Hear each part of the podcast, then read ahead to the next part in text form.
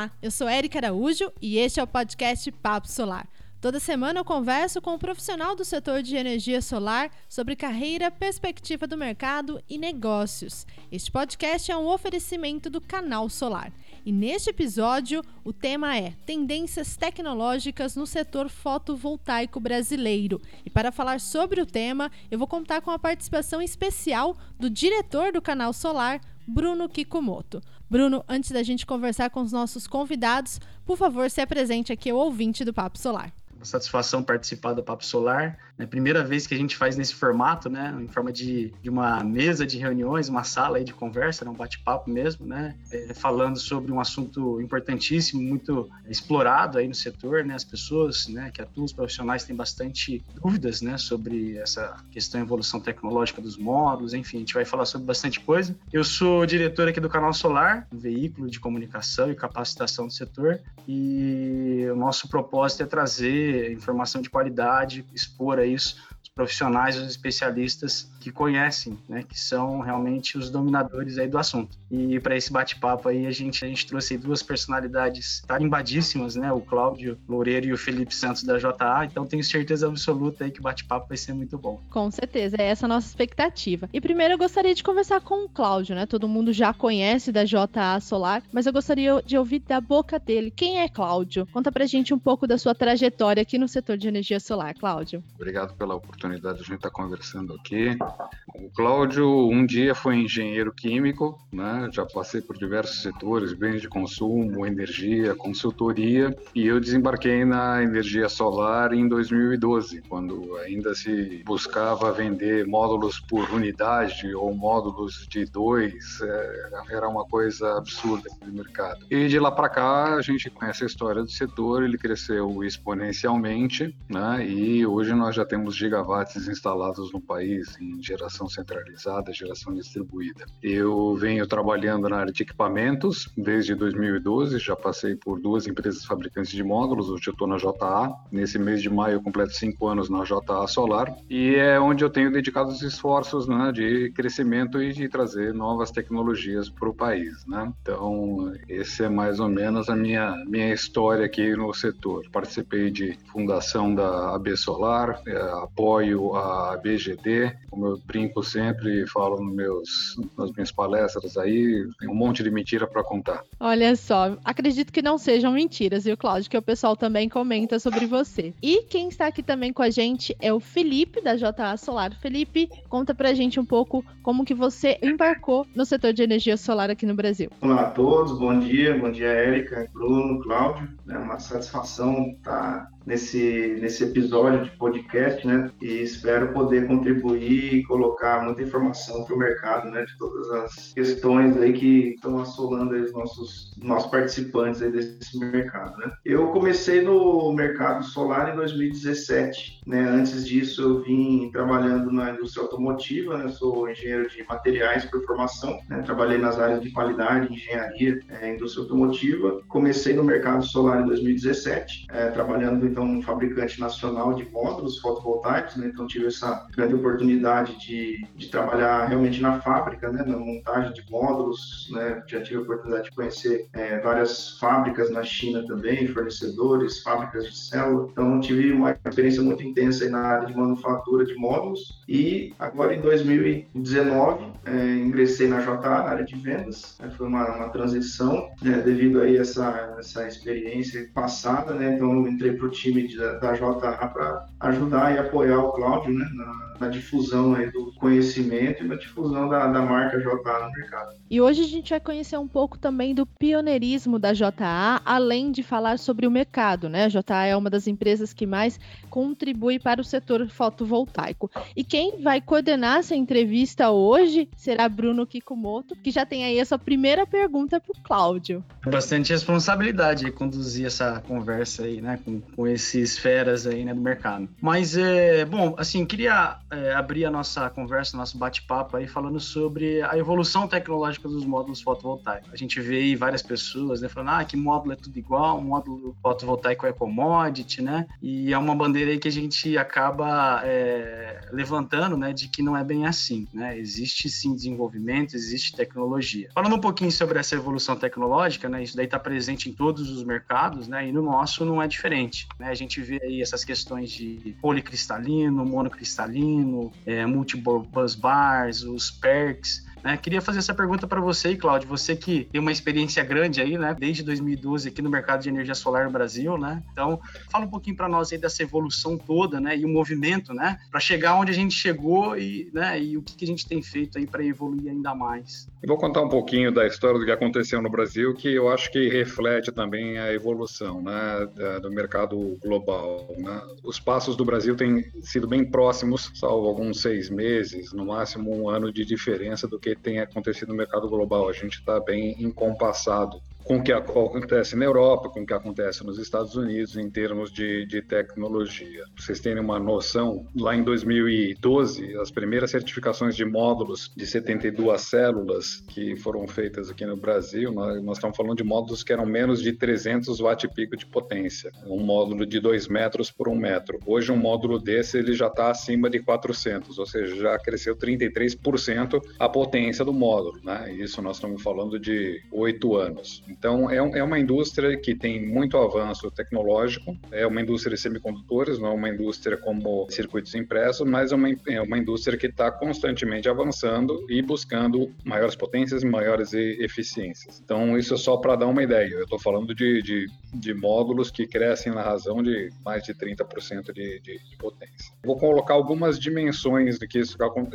de onde isso acontece. Né? Esses tipos de módulos no passado eram principalmente policristalinos. Policristalinos cristalinos ou multicristalinos, como alguns falam, são módulos que é, o cristal é irregular, não, ele não é homogêneo, portanto ele tem maior dificuldade em transmitir bem a corrente, ele tem resistências internas. E aí tem o módulo monocristalino, que na época lá atrás era o módulo mais caro. A diferença entre o mono e o poli era significativa em termos de preço, porque o monocristalino era uma estrutura organizadinha, era, uma, era, era um cristal perfeito que, consequentemente, transmite melhor corrente. Né? Então, lá atrás, nós estamos falando de ser 80%, 90% a, a proporção mundial de produção de policristalino, e hoje nós já estamos invertendo isso. Hoje nós estamos falando 2020 de certamente ser mais de 70% em monocristalino. Por quê? Porque é onde vai aumentar a eficiência, é onde os módulos vão crescer em potência, é onde você vai ter possibilidade de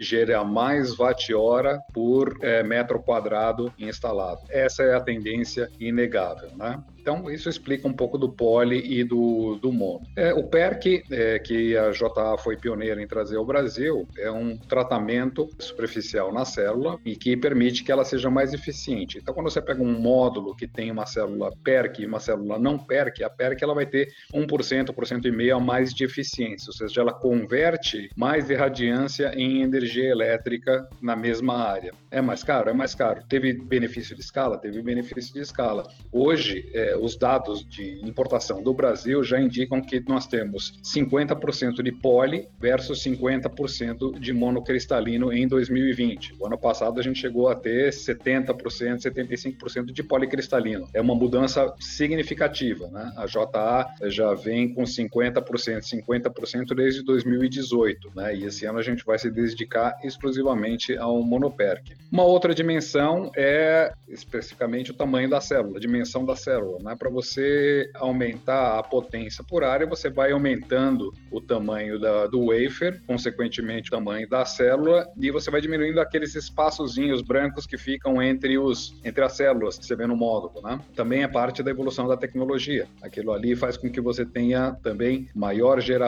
É pequeno, é marginal, mas é parte do desenho que está se considerando. E por fim, acho que uma outra dimensão, eu depois eu vou passar para o Felipe complementar também, é a parte dos bus bar. O que é o bus bar? São aqueles fiozinhos, aqueles dedinhos que juntam, que ligam os, os módulos. Né? Lá atrás a gente tinha dois, é, depois passaram ter três, quatro, cinco, seis, hoje já são é, multibus bar, tem nove, tem doze. O que, que é isso? É, isso aí são, digamos assim, as estradas por onde percorrem os elétrons quando você faz uma ligação em série das, das células. Né? Então, o elétron ele percorre uma distância menor entre a área onde ele fica excitada para o busbar e, com isso, você captura mais corrente. Então, você tem a possibilidade de gerar mais em função disso. Então, essas são algumas evoluções de que lá atrás a gente não tinha. A gente tinha módulos de 13% de eficiência, né? enquanto hoje a gente já tem módulos que já estão na faixa de 20% de eficiência, considerando tudo isso: é tamanho de célula, é busbar, é monocristalino,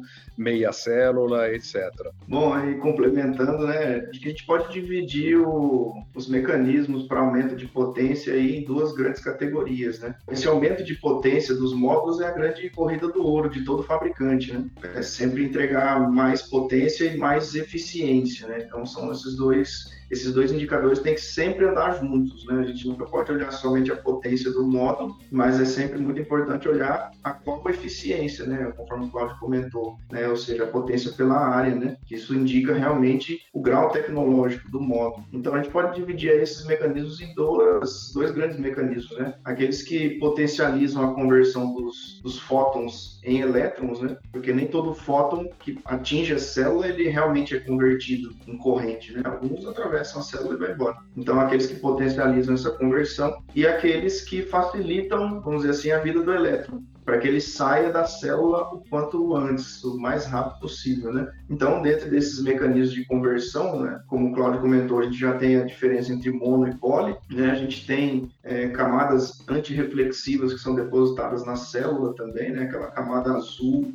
em algumas células ela é um pouquinho mais escura também. É, essa é uma camada antirreflexiva na própria célula. Né? A gente tem as tecnologias de passivação, né? Que está agora numa grande transição né, passando aí do BSF para o PERC, né, propriamente dito, as tecnologias de passivação mais seletiva, né? Então essas tecnologias têm permitido grandes avanços na conversão, né? Então são elas que aumentam diretamente ali a potência do, do, do módulo, né? O próprio vidro também tem a camada de reflexiva, né? E assim por diante. E a gente tem esses mecanismos que facilitam a vida do elétron para que ele saia da célula o quanto antes. Isso para nós é, se traduz em menos perdas resistivas, né? Múltiplas barras um deles e o próprio half cell, né? Ou seja, eu pego uma célula, né? A célula é um quadrado, né? Um quadrado perfeito. Atualmente a gente está trabalhando numa dimensão aí de 158,75, né? Alguns fabricantes caminhando para 161, outros para 166, 210, enfim. Esse é o tamanho do wafer, né? E ali é cortada a célula ao meio, né? Literalmente se corta a célula ao meio para uma, uma tecnologia laser, né? Um corte a laser. E isso facilita com que o elétron saia da célula,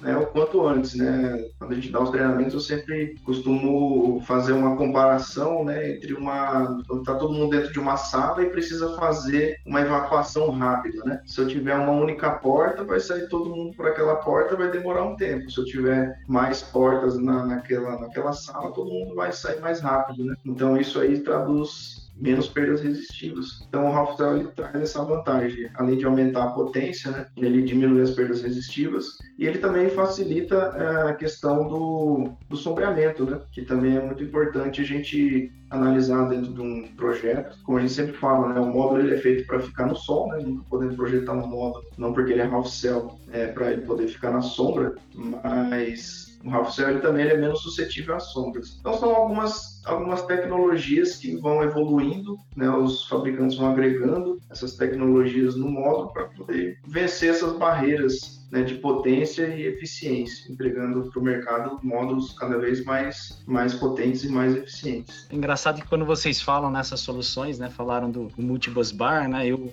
dá uma possibilidade para o elétron sair, né, a corrente elétrica sair mais rápida do módulo, o half cell, a areazinha branca, né, que o Claudio comentou também, né, elas parecem, depois de explicado, parecem tão óbvias, mas não são. Até você chegar nessas ideias não é tão óbvio assim, né? Até uma, uma coisa que a gente vê, via no passado, né, aquelas aqueles módulos com células redondas, né? A gente tinha bastante área branca, né, no módulo, uma, uma solução de corte diferente, você consegue aumentar a eficiência, né? Muito interessante. Eu vou jogar uma outra pergunta para vocês aqui. Vocês falaram sobre policristalino e monicristalino. É, existe uma discussão é, recorrente aí no setor, né, aqui no Brasil, sobre a questão questão aí da performance térmica, né, desses, dessas duas tecnologias. Queria que vocês comentassem aí, né, explicar para nós aí o que, que, o que, que é mito, o que, que é verdade, né, sobre esse assunto. A parte de coeficiente térmico independe da estrutura cristalina que você está usando. Você tem que verificar, fazer uma boa análise do módulo. O mercado, em geral, ele não faz uma análise, ele vê o preço do watt-peak e quantos watt-picos tem um módulo. Os instaladores, na grande maioria, não estou falando que são todos, na grande maioria eles estão vendo é, a potência. Né? A gente vê hoje em dia saindo, ah, tem módulo de 500 watt-pico, de 600 watt-pico. Tá, mas é um módulo de 3 metros por 2 metros, tá? Só, só para ilustrar, fazer um comentário aqui. Então, é, o, o que eu quero dizer com isso aí? Você precisa avaliar o módulo como um todo, não só quantos watt-picos ele tem, não só qual é a potência que ele tem, não só qual é a eficiência, mas tem outros fatores. E um desses fatores que eu já tenho mencionado em, em alguns eventos é o coeficiente de temperatura. O coeficiente de temperatura vai dizer quanto de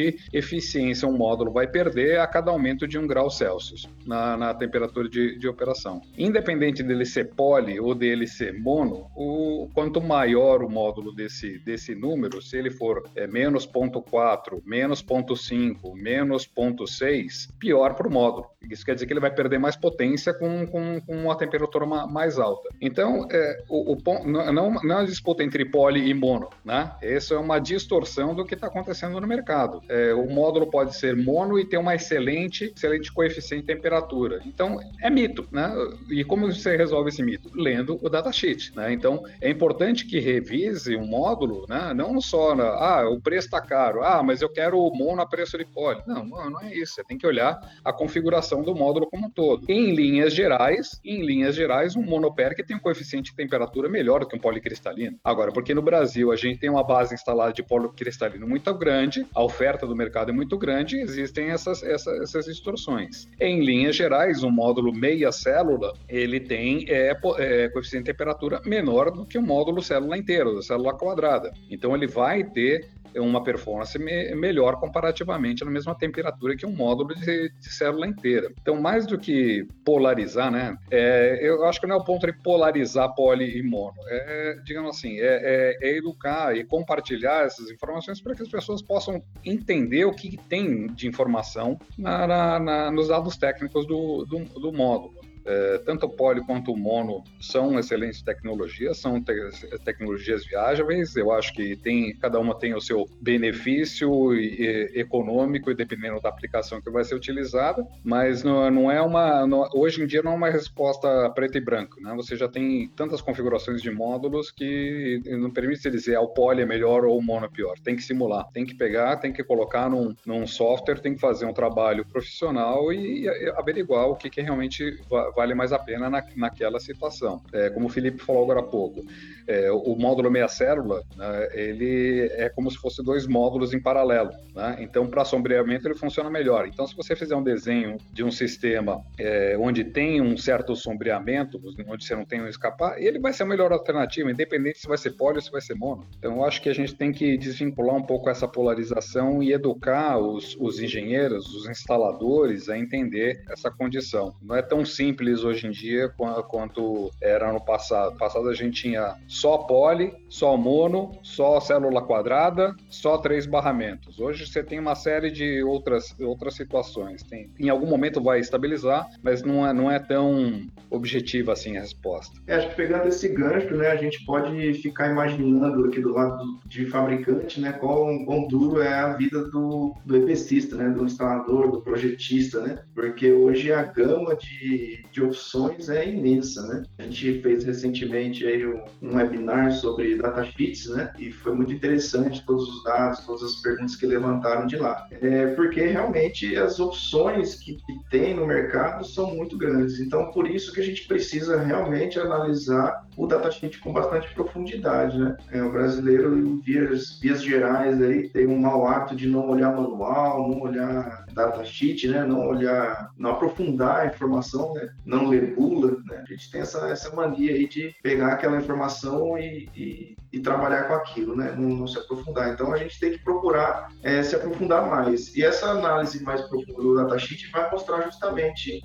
que essa questão, hoje, no nosso mercado, ela é um mito, sim, né? Os módulos é, monocristalinos atualmente no, no, os módulos gente tem trabalhado aqui no, no, no mercado brasileiro, eles têm um coeficiente de temperatura menor do que o pólen. É, esse mito ele surgiu do passado, quando esse mito era verdade. Tá? No passado, ali, por volta de 2015 até 2017, quando foi o advento dos módulos monocristalinos, é, lá atrás isso era fato. Né? O módulo monocristalino tinha um coeficiente de temperatura pior. Porém, com o advento do, principalmente da tecnologia PERC, né, que fez com que se derrubasse a temperatura de operação da célula mono, então isso se inverteu. Né? Então, atualmente, os, o coeficiente de temperatura do mono é menor do que o pólen. Né? Ainda mais agregando as novas tecnologias, né, como o Fábio comentou, multibusbar, diminuindo a perda resistiva, ele vai diminuir a temperatura, né? o half cell, diminuindo a perda resistiva, vai diminuir a temperatura. Então, tudo isso vai favorecer para que o módulo, ao fim do dia, ele entregue energia. Uma grande dica que a gente dá nesse sentido é fazer uma comparação do watt pico em STC e NOCT. Essa informação está direto do datasheet. Então, é, às vezes a gente pega ali um módulo, por exemplo, de 400 watts, né? Ele não vai entregar em condições normais ou realmente os 400, né? Ele vai entregar menos por conta da, da perda por temperatura. Mas aí você pode pegar vários datasheets é, simultaneamente e comparar essas duas informações. E aí, ao final do dia, você vai concluir qual módulo vai te entregar mais energia, né? Que a gente tem hoje uma discussão ainda muito focada no watt pico, né? Por isso que a gente sempre procura levar a discussão para watt hora né? Porque menos bate-pico no final do dia vai te entregar menos energia, né? Às vezes ali para um sistema residencial isso não faz tanta diferença, mas para uma usina, né? Ou até mesmo para um sistema comercial de telhado faz toda a diferença, né? Conforme a gente vai ganhando escala, a gente vai vai aumentando essa diferença em termos de, de energia gerada. Então é muito importante analisar o datasheet como um todo, com toda a profundidade possível. Deixa eu colocar mais um ponto aqui, complementando o Felipe. É uma, uma coisa que, em geral, passa desapercebida e não, e não se nota no, no, desenho. As pessoas não sabem, em geral, que um módulo monocristalino PERC produz mais energia no começo do dia e no final do dia do que um módulo mono, né, um módulo poly, perdão. Então, o que acontece? Quando, quando você coloca um, um sistema e compara módulos, vamos dizer, de mesmo desenho entre um poly e um mono PERC, dada a mesma temperatura, o módulo mono PERC ele vai produzir um pouco mais de energia durante a manhã, com amanhã amanhecer no fim do dia. Então, aí se você se pergunta, bom, se ele tem, ainda que ele tenha um coeficiente de temperatura pior que o policristalino, ele vai estar gerando mais ou menos? Você não sabe. Então, outra vez, isso é para reforçar o quê? A simulação. Não, não, é questão de ser poli ou ser mono, é questão de, de, de você verificar todo o módulo, todas as condições. Não é? Você não pode dizer porque, porque ele tem uma estrutura cristalina de wafer X, é que ele vai ser melhor. Então, ainda que ele tenha um coeficiente de temperatura supostamente pior, pior, ele pode estar tá produzindo mais. Então, é, tem que se fazer a simulação, tem que ver quantos watt-horas está sendo gerado naquela condição, naquela inclinação, naquele telhado, naquela latitude, naquela longitude. Existem mercados em que você vai pegar, vai vender kit, o kit vai ser instalado na, no, no, na, na, na residência da pessoa, etc e tal. Faz sentido você colocar, pelo número de módulos, alguma coisa é, é, é mais simples, né? Não, não, não vai ter o benefício de algo que está gerando mais. Mas, em linha linhas gerais, você tem que fazer uma comparação mais completa. Muito importante essa discussão, né? Da gente, primeiro, né, olhar o que, que a gente está entregando, né? No, no, final do dia, a gente está entregando energia, né? E não potência. O que importa é a gente realmente aumentar essa produção de energia, que é o que vai virar o medidor lá do, né? Entre aspas, aí, né? Virar o medidor lá do, do investidor, né? Do cliente que está comprando aquela solução. Né? E com essa gama de opções, né? É, é muito importante mesmo essa identificação das características características de cada uma das tecnologias para utilizar o melhor para a tua aplicação. É muito, muito, muito boa, muito rica essa discussão. Agora, uma, uma, uma outra questão, né, que causa aí uma, uma, uma dúvida, né? É, a gente vê cada vez mais a, a eficiência dos módulos aumentando, né? Técnicas diferentes e o, e o custo dos módulos né, fotovoltaicos eles têm caído. Né? É, explica para nós essa equação, como é que é possível a gente aumentar a eficiência de um produto e ele ser mais barato do que ele era? Acho que os fatores preponderantes são, são dois aqui. Né? Um é escala e outro é tecnologia de manufatura. A, a escala da fotovoltaica tem crescido absurdamente nos últimos anos, né? com a concentração da produção, principalmente na China, na Ásia, né? você tem fabricantes chineses japoneses, coreanos, né, que são os maiores detentores da tecnologia, principalmente tecnologia de silício cristalino. Né? Tem outras tecnologias de filme fino, silício amorfo, que não estão tão concentradas. Mas, digamos assim, a mais popular é silício cristalino, seja ela poli ou mono, na China, e é um mercado que subsidiou bastante até, vamos dizer, 2019, né? quando passaram a ter leilões e o mercado passou a operar por uma questão de paridade de preço, o que a gente chama de grid parity. Então teve um incentivo bastante grande né, na instalação e muitas empresas se destacaram, aumentando a capacidade instalada.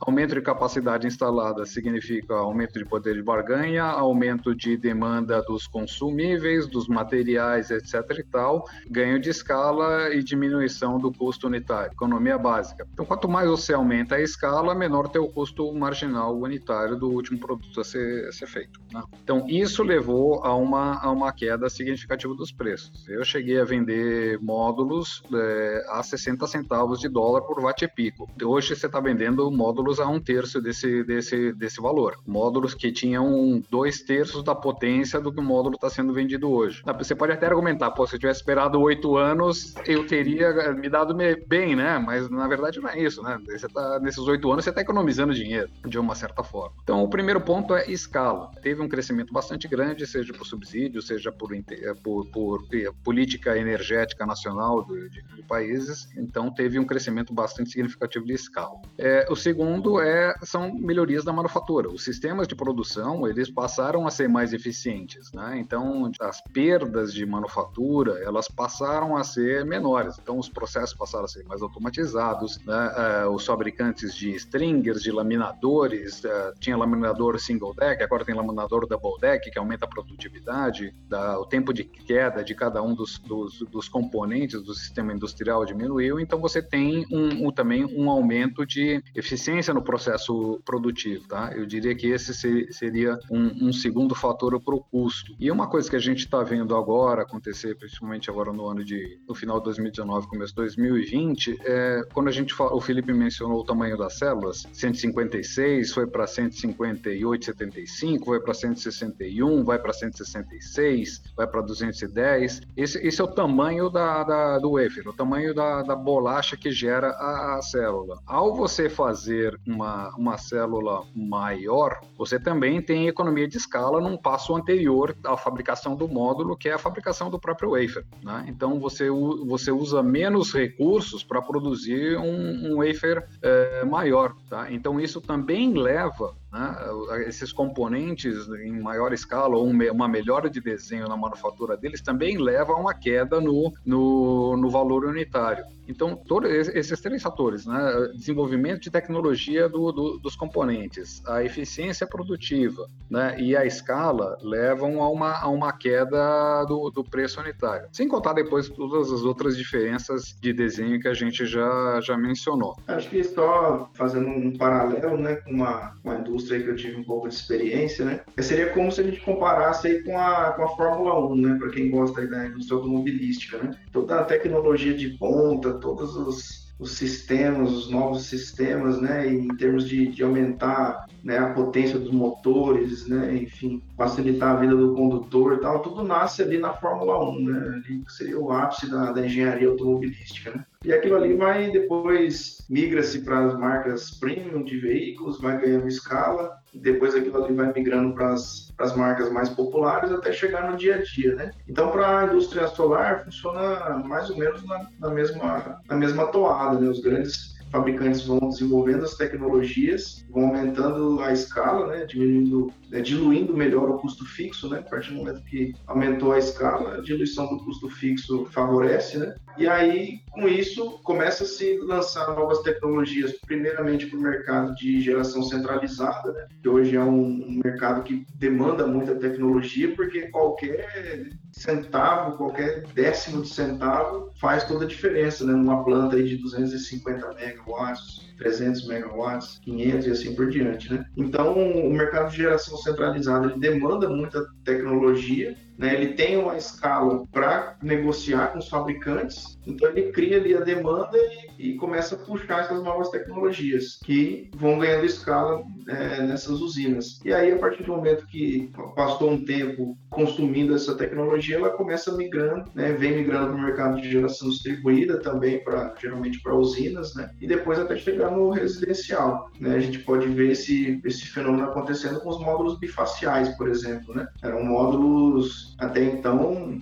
praticamente desconhecidos. Né? Hoje em dia, conheço qualquer projeto de geração centralizada que não se utilize do módulo bifacial. Né? Já estamos começando a discutir módulos bifaciais em geração, em geração distribuída para usinas aí, 1 mega, 5 mega, e daqui a pouco vai se popularizar mais, né? Então, essa escala vai, vai aumentando e vai diluindo a tecnologia, né? É, existem estudos que mostram, inclusive, para o módulo bifacial, por exemplo, né, vai compensar para o fabricante produzir a célula bifacial e vender no módulo monofacial, por exemplo, justamente por, por essa questão da escala. Né? Não compensa o fabricante ficar fazendo setup de linha, isso vai, vai onerar o custo. Né? Então, é, existem estudos demonstrando que a tendência é que a, os módulos sejam fabricados, as células sejam fabricadas, então, todas bifaciais e depois só direciona se vai para o módulo monofacial ou se vai para o módulo bifacial. Então, é, essa é a, é, a, é a escala, né? a grande escala que vai guiando a tecnologia e vai diminuindo o custo. Legal, interessante, né? É,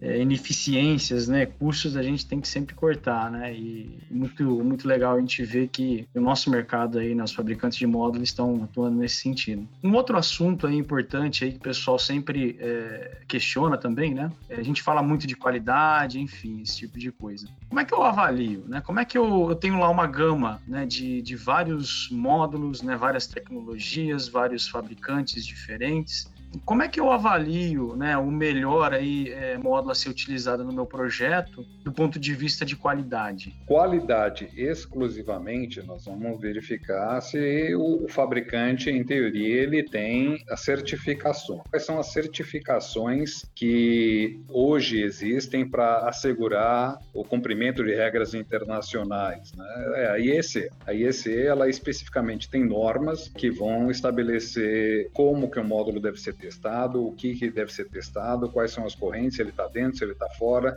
se faz o IEC duas vezes ou três vezes, como é, é o caso para a indústria, para geração centralizada. Então, o mínimo é, que ele tem que cumprir como produto é uma, uma certificação IEC. Aí você tem as certificações do fabricante. Tem outras certificações que são, por exemplo, que a gente conhece aqui, ISO 9000, ISO 9001, 14000, 14001 ou outras ISOs que vão atestar a capacidade do fabricante produzir dentro de, de processos de qualidade estabelecidos. Né? Ele tem controle desses processos e dentro de condições uh, ambientais. Então, uh, esse é o básico básico que você tem que ver se o cara tem qualidade ou não. Né? Ele pode ter todas essas certificações e ainda assim não ter um produto bom. E, ou ele pode ter um produto bom e não ter essas certificações. Essa segunda hipótese já é um pouco mais complicada, né? É, mas em teoria você tem essa, essa alternativa. Então, para você ter um produto de qualidade, o, o mínimo que esse fabricante tem que ter são as certificações próprias das suas unidades fabris, né? E, ah, obviamente, a certificação do modelo que ele está está propondo para você. Ele tem que ter é, uma EC 61215 ou 61730 desses módulos, ele, ele vai, ele, e ele tem que ter as, as, as, as ISOs. Não confundir isso com Tier, tá? Tier 1 não é, eu reforço, Tier 1 não é indicativo de qualidade. Então, é, eu acho que tem que se atender às, às, às certificações é, técnicas. É, infelizmente, o, as no, os nossos requerimentos no Brasil com as normas do Inmetro não necessariamente satisfazem a IEC. Então, o fato de um módulo ter registro, certificação não em metro, não quer dizer que ele seja um módulo que esteja cumprindo com as normas internacionais da IEC. É isso mesmo. Em termos de, de qualidade, acho que o principal ponto é, é são as normas IEC, né? 61215 730. Uma é mais focada em parâmetros de qualidade e performance, né? 61215. E a 61730 é mais focada em, em critérios de segurança. Né? Só esmiuçando um pouco mais sobre a IEC, são normas muito rígidas, né? Desenvolvidas por um organismo internacional, né? Feitos por laboratórios é, acreditados por, essas, por essa norma, né? Então,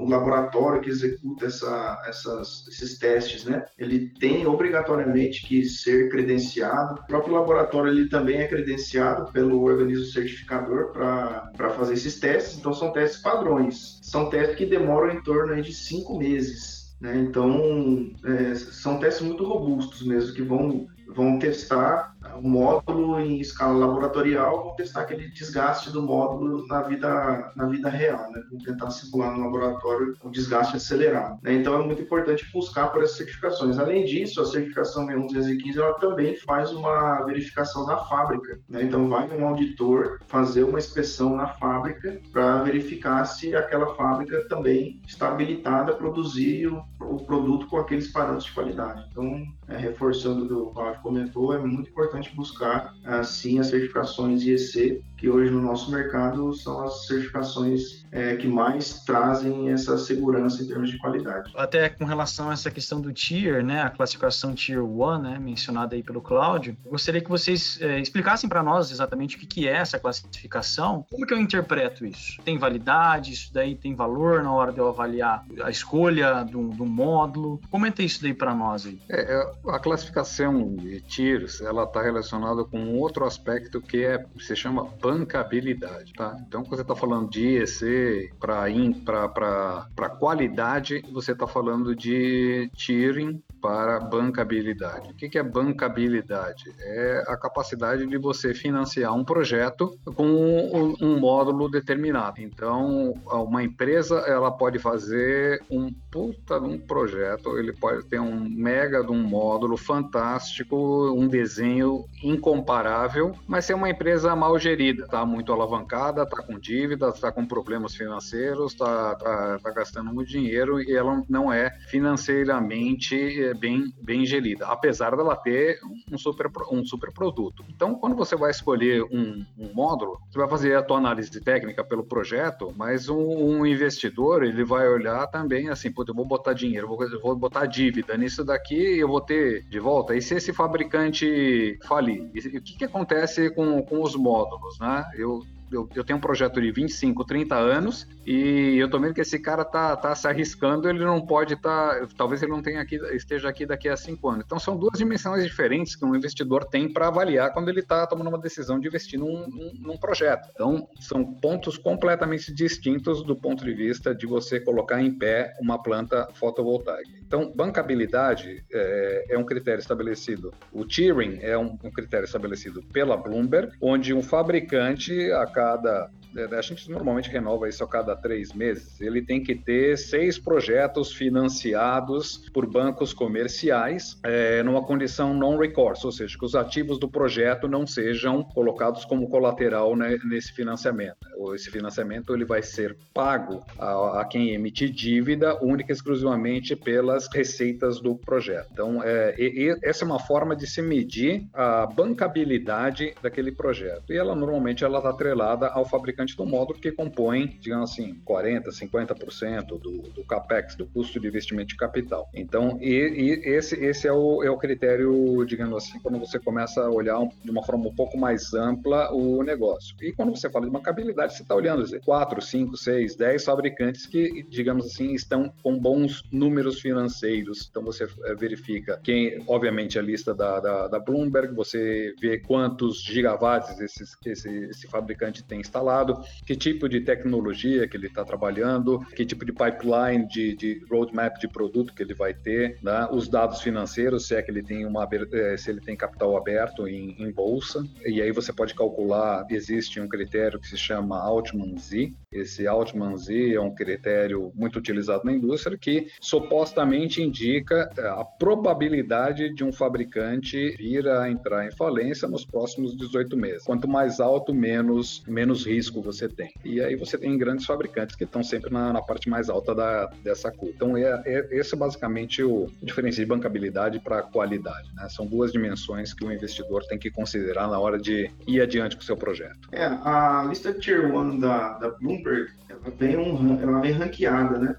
A gente lá ordenado por, por fabricantes, né? Mas a gente não pode confundir aquele ranking como sendo mais bancável ou menos bancável. Né? Ela é basicamente um ranking de capacidade produtiva, é ranqueado por, por capacidade produtiva, né? Quantos gigawatts aquele fabricante consegue produzir naquele período, por ano, né? Então, é, através dessa informação, a gente pode obter uma outra informação indireta que é muito interessante também, o quanto que os fabricantes estão investindo no seu próprio negócio. né? ou seja, uma empresa que acredita no seu próprio negócio, vive daquilo, né, e está buscando crescer, buscando desenvolver, tese ela vai aumentar a sua capacidade produtiva. Então, esse é um outro indicativo que a gente pode analisar, né, salvo ah, condições de mercado, né, enfim, obviamente o fabricante não vai ampliar sua capacidade de mercado durante uma recessão, né? Mas a gente pode analisar ano após ano ou relatório por relatório, né? Quem tiver acesso pode fazer esse exercício, né? Quanto foi crescendo a capacidade produtiva é, daquele fabricante. É, então, a própria lista Tier 1 da Bloomberg já traz esse, esse resultado. E é interessante sempre também analisar, é, eu recomendo analisar o indicador da Pivitec, né, o relatório da Pivitec, que mostra o quanto que o fabricante vendeu no período. Né? Então, também é um outro indicador de, de saúde, né? ele vai mostrar ali a capacidade de geração de caixa né, indiretamente porque se o fabricante ele, ele teve uma capacidade produtiva X e vendeu 90, 95% daquela capacidade, é um bom sinal de saúde financeira, né? Diferente de estar tá ali é, com uma capacidade né, muito grande e com capacidade ociosa comparado com a venda, né? Então isso talvez também seja um, um indicador importante de se analisar, né? Sempre comparar a capacidade produtiva com aquilo que está se vendendo. Legal. Vou falar um pouquinho agora sobre, sobre a JA. A JA, a gente vê aí uma, uma participação bem sólida né, no mercado, é, tanto lá fora quanto no Brasil, né, crescendo aqui no Brasil, mas ainda algumas pessoas às vezes não conhecem a JA. Né? Então, eu queria que vocês comentassem também sobre a atuação né, da, da JA nos projetos é, aqui no Brasil, tanto em geração centralizada quanto em geração distribuída. Né? Como é que vocês têm atuado aí no mercado? Olha, a, a JA é uma empresa que está em sintonia com, com a, digamos, as tecnologias de ponta no, no mundo. Né? Aqui no Brasil, é, nós tivemos o parque de Ituverava, construído Enel, pela Enel, que foi o, o, o, primeiro a ser construído, o primeiro a ser conectado é, lá de trás do leilão de 2014. Né? Foi o primeiro leilão de energia de reserva né? e foi o primeiro a ser instalado no Brasil. Os módulos chegaram aqui é, ao redor de 2015, 2016. Né? Então, nós estamos falando de geração centralizada.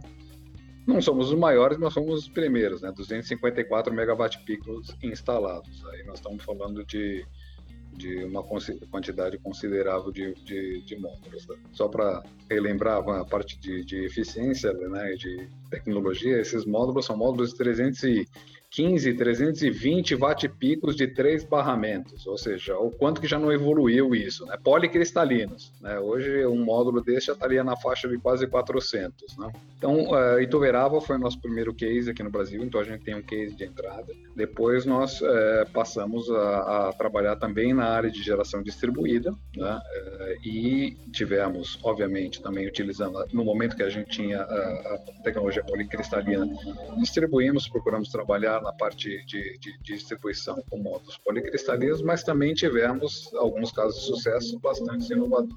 Né? Então, a primeira planta de leilão é, construída com módulos monocristalinos PERC no norte de Minas Gerais, em Jaíba, foi feita com módulos da JA Solar. Estamos falando de 10 megawatt-pico que foram construídos é, no norte de Minas. Também tivemos a, a, a, planta pioneira de bifaciais, de módulos bifaciais, é, também na mesma região, em parceria com a Solar Grid. A primeira de, de 10 mega, monoperc, foi com a Solatio Industrial. Depois nós tivemos 3 megawatt-pico é, com a, com a Solar Grid. E também vários sucessos na área de é, telhados. Né? Recentemente, a Federal do Espírito Santo, uma parceira nossa de muitos anos, a Move, ela também fez uma grande instalação em telhados é, no setor público. Então, como a gente tem atuado? Né? A gente atua, é, vocês já percebem dentro do, no, do, nosso discurso, né? a nossa tendência é trabalhar é, ditando, apoiando, inovando e trazendo novas tendências. Então, é, a gente está buscando colocar mais tecnologia embarcada dentro dos projetos nos quais a gente atua. Então, não, não, nós não estamos trabalhando é, não, não só necessariamente no volume, nós estamos trabalhando também nas, nas tendências. Né? Então, é, é, esse é um pouquinho do nosso posicionamento. Então, talvez por isso o pessoal não conheça tanto a JA, mas a gente trabalha de uma forma mais estruturada. Nós temos produtos que servem para todos os mercados, mas a gente tem é, endereçado, vamos dizer assim, principalmente o mercado B2B, vamos falar dessa forma, né? onde a gente consegue colocar a tecnologia de uma forma mais estruturada, melhor avaliada, onde não existam tantos mitos. É, é uma grande missão que a gente tem, né? Eu com o Cláudio, a gente está sempre brincando um com o outro aí. Nossa missão é catequizar, né? A gente procura sempre catequizar o mercado, trazendo essas inovações e, e procura trabalhar realmente com a difusão de conhecimento, com a difusão de, né, de, de boas práticas, né? Então, por isso que a gente tem ampliado cada vez mais nossas, nossas parcerias, né? Começamos nossa parceria com o Canal Solar, também nesse intuito de, de mostrar, né? levar essa mensagem, de derrubar alguns mitos, né? E trazer conhecimento realmente para a hora do, do, do, projeto, né? Em geral, a gente tem essa abordagem é, mais, mais técnica mais tecnológica, então é isso que a gente quer levar também todos os, todos os tipos de projeto, né? Não é porque é um projeto residencial, ele não pode também ter ali o seu, seu viés tecnológico. Então, essa é a nossa missão, a gente cara como uma, uma missão de levar é, toda essa mensagem, levar todo essa, esse conhecimento e difundir isso para o mercado em geral. É, isso é importante, né? Isso é uma, uma um cuidado também que a gente toma bastante é, aqui no canal Solar, né? E, e, é bom vocês também, né, trazerem isso à tona, né? Essa questão de conhecer as coisas, né? Conhecer cada uma das soluções, cada uma das tecnologias, para você poder fazer a melhor escolha para o teu projeto, né? E isso envolve pensar em várias dimensões, em várias perspectivas, né? Não tem só uma coisa que tem que ser levada em consideração. Dentro dessas, dessa uma coisa não tem só uma alternativa, né? Então é, é importante vocês trazerem isso para o mercado também, né? O mercado tem buscado essas questões, né? O mercado tem amadurecido, a gente que está lá conversando é, bastante, principalmente com esses integradores esses instaladores em geração distribuída, né, que são os projetos menores, né, às vezes não tão pequenos assim, né, mas eles, eles têm buscado essa informação, né, como é que eu sou melhor, né, eles entendem essa, essa riqueza, né, de, de, de informações e de detalhes que tem que ser levado em consideração, e muitas vezes um detalhe, né, um conjunto de detalhes é que faz a diferença e faz você é, ganhar ou não o projeto, ou até executar, né, esse projeto com excelência ou não. Então, extrema relevância essas discussões aí. Agora, assim, para falar sobre, voltando um pouquinho sobre aquela questão das tecnologias, né? Em termos de perspectivas futuras, o que, que a gente pode esperar, né? Tanto no mercado lá fora, né? Mas principalmente aqui para o Brasil, é, de, de tendências é, de produtos né, de módulos fotovoltaicos aí que vão surgir? Hoje, a, a grande maioria da, dos módulos, eles são produzidos com células de 158 milímetros 75. Já existe uma tendência real de e, e fabricantes indo para produção em massa para 166 milímetros, já foram anunciados alguns fabricantes que vão para 210 milímetros. É, puxando o gancho do que o Felipe falou da Fórmula 1, isso aí vai primeiro para a Fórmula 1. Primeiro que são módulos que são bastante grandes, isso vai certamente trazer benefício para a geração centralizada antes de vir para residencial. Se vier para residencial, né? Porque aí tem questões dimensionais, tem questões, pode até diminuir o custo, mas tem questões dimensionais se isso vai conseguir ser colocado, digamos assim, no grande volume do mercado brasileiro, que são distribuidores e o mercado de, de GD. Quando eu falo GD, eu estou falando aí no caso de micro, micro geração. Então nós estamos falando de, módulos que vão ter células significativamente maiores que vão ser direcionados nesses próximos dois anos para projetos de geração centralizada. Então, acho que esse, esse, é um, esse é um ponto. Um outro ponto, eu acho que a gente vai começar a ver tecnologias de soldagem diferente. Né? Aquele espacinho em branco que a gente via nos, nos módulos pode diminuir e pode desaparecer. Então, existem tecnologias que vão aproximar uma célula da outra no processo de, de soldagem. Então, aquele gapzinho, aquele, aquele vão vai diminuir, ou você vai ter outras tecnologias de soldagem que a gente chama de shingle, né? Que você vai começar a colocar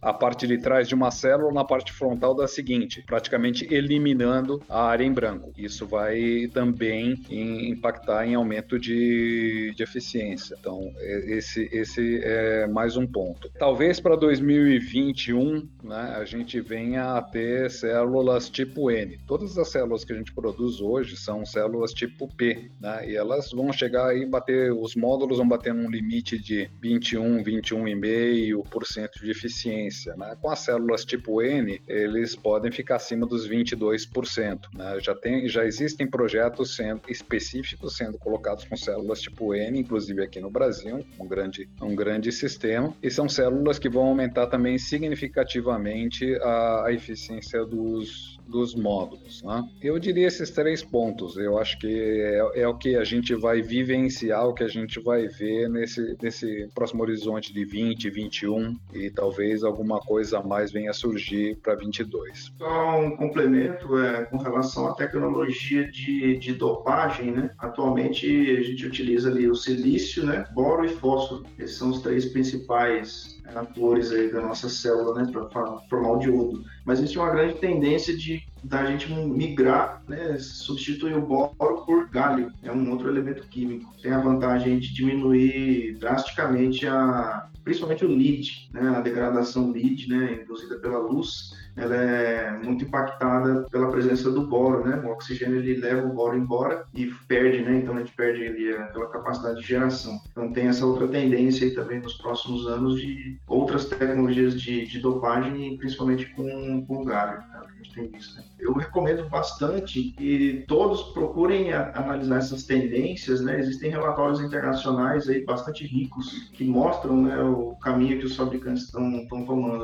Recomendo, por exemplo, a análise do relatório ITRPV, né, um relatório que pode ser encontrado na, na internet, pode ser baixado gratuitamente em PDF, e ele mostra todas essas tendências é, ao longo dos anos para todos os tipos de materiais, tamanhos, eficiências, então é bem legal. É muito importante todo mundo buscar sempre estudar mesmo, né? procurar se informar, procurar desmistificar, né? Não só ir acreditando ali naquele, naquele mito, naquela fake news, mas vamos procurar realmente estudar profundamente o, o assunto. Legal. A gente já estava preparando para encerrar aqui, mas aí o Cláudio trouxe uma questão aqui importante também, que gera é, bastante dúvida, né? Que é a célula tipo N, Cláudio? Por que, que ela é mais eficiente do que uma, uma célula do tipo P? Então, a gente tem sempre que se lembrar que a célula ela é um diodo, né? Então ela tem a junção PN, né? Né? Então, uma parte do material é dopado, é carregado né, de elétrons né, com, com fósforo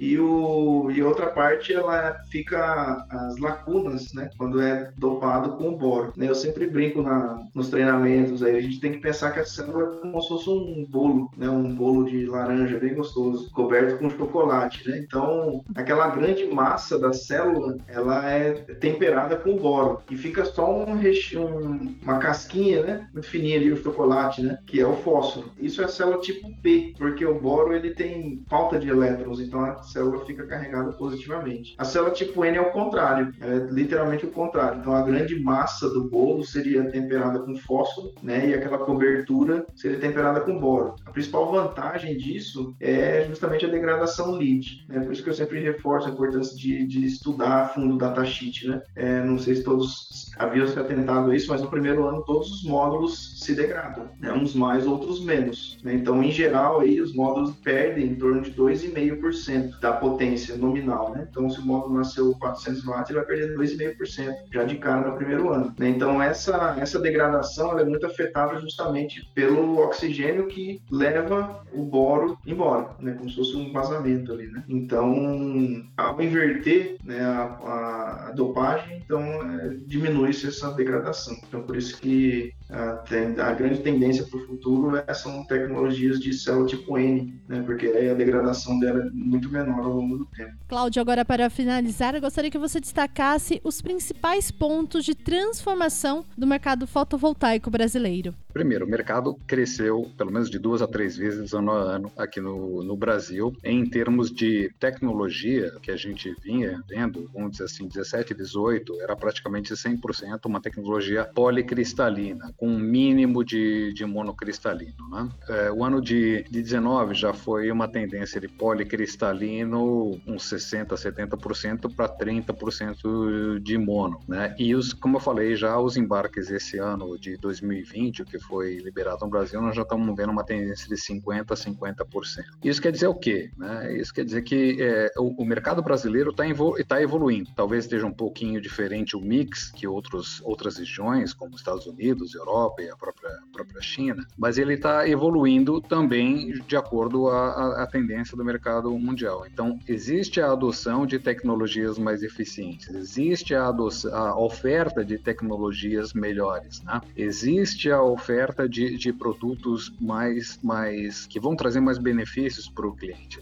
Então, eu acho que a mensagem aqui é os nossos instaladores, os nossos consumidores, eles têm que estar conscientes que nós, nós estamos também no, no, no mercado que está evoluindo e nós não estamos isolados. Nós temos a possibilidade de estar utilizando as melhores tecnologias que estão disponíveis. Por que, que a gente está migrando do, do poli para o mono nesses últimos anos, né? Por que a gente está tendo essa evolução? Porque é, faz sentido econômico, né? Porque muitos clientes, muitos consumidores estão vendo que não é só questão de ser o preço. Se fosse só por preço, como nós brasileiros estamos acostumados, né? A gente ia comprar o mais barato e pronto. Agora nós estamos trabalhando num setor onde é, volto a, a bater no, no, mesmo ponto sempre. A gente não, não pode estar tá pensando só no, no VAT-prisco, no custo do, do equipamento. A gente está colocando no telhado das pessoas, nas residências, nas lajes, nos supermercados, na, utilizando a terra é, para sistemas para gerar energia. Então é, é, é vatiora. Então a gente tem que utilizar boas tecnologias e para isso a gente tem que, como o Felipe falou, catequizar, né? A gente tem que evangelizar o, o, os, os, engenheiros, os distribuidores, os, os instaladores a, a, um modelo de negócio que não está só atrelado à venda de preço. Então a, a adoção de tecnologia, ainda que tenha um custo unitário melhor, você tem que fazer uma análise melhor. Então, é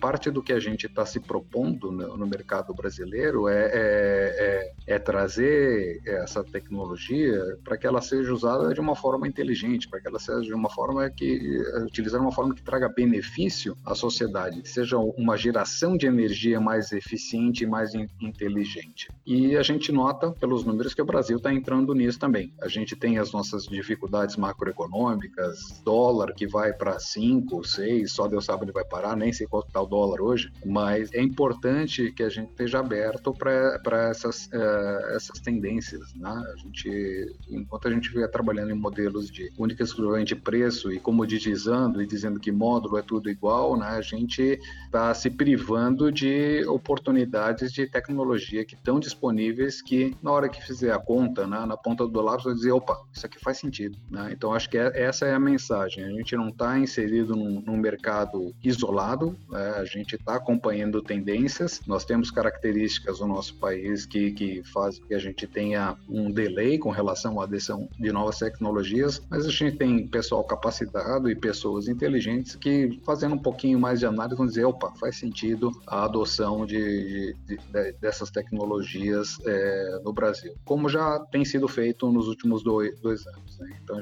essa, essa mensagem que eu queria deixar no, nesse contexto. Perfeito, Cláudio. E agora vou perguntar para o Felipe qual mensagem você gostaria de deixar para o ouvinte do Papo Solar. Bom, minha consideração é sempre estude, estude, estude. Né, o nosso mercado ele evolui muito rapidamente. Né? Eu, eu entrei aí há dois, três anos no mercado. Quando eu comecei, a gente estava trabalhando com módulos 300 watts, 310 watts. E hoje a gente já está aí falando de módulos de 400, 440, a próxima onda aí de módulos de 500 watts, enfim. Então, nosso mercado ele evolui muito rápido. É um mercado de tecnologia, né? A gente não pode se esquecer disso, apesar de que a grande maioria busca sempre essa conversa de preço, mas a guerra de preço é muito danosa para todo mundo, para os fabricantes, ela é danosa para os distribuidores, é danosa para os EPCistas, para os integradores. Né? Então, a gente tem que procurar fugir da guerra de preço, né? E procurar vender valor, né? Oferecer um valor ao nosso cliente, né? Um, valor, uma segurança, uma confiabilidade, né? O sistema solar ele vai ficar ali por 25 anos. Né? Por isso é muito importante estudar para que a gente entenda profundamente o que, que cada tecnologia oferece, qual é o diferencial de cada tecnologia e para a gente poder explicar isso para o nosso cliente, né? Obviamente a gente vai buscar uma linguagem mais técnica na hora de estudar e depois é, na hora de conversar com o cliente final, a gente vai tentar traduzir isso, né? Mas é muito importante mostrar para o cliente que existem diferenças né, técnicas, né? Que módulo não é tudo igual, né? E um grande ponto que a gente procura sempre trabalhar, né? É, com os nossos clientes e nos treinamentos é a obsolescência, né? Então, se a gente pode, né? Ter condições de, de fazer um sistema hoje, né? Que esteja mais atualizado possível, né? Lembrando que o módulo vai ficar lá por 25 anos, é melhor, né? Se a gente puder buscar um, um, uma tecnologia de módulo que seja mais que vai perdurar por mais tempo, né, é melhor porque a gente vai estar com um equipamento mais atualizado. Então a gente tem que tomar bastante cuidado com a obsolescência, né? E sempre procurar, através do estudo, oferecer um valor diferenciado, um valor agregado para o nosso cliente. Né? Procurar muito entender as dores do cliente, né? Acho que esse é o principal ponto. Entender de uma forma genuína qual é a sua necessidade, qual é a sua demanda, qual é o negócio que faz sentido para você, baseado nos conhecimentos técnicos que eu tenho, a gente vai oferecer a melhor solução, vai montar a melhor solução para o cliente. Né? O importante é sempre, no fim do dia, a conta fechar né, e o negócio ser feito. Este foi o Papo Solar, o podcast mais importante do setor de energia solar. Semana que vem tem muito mais. Até lá!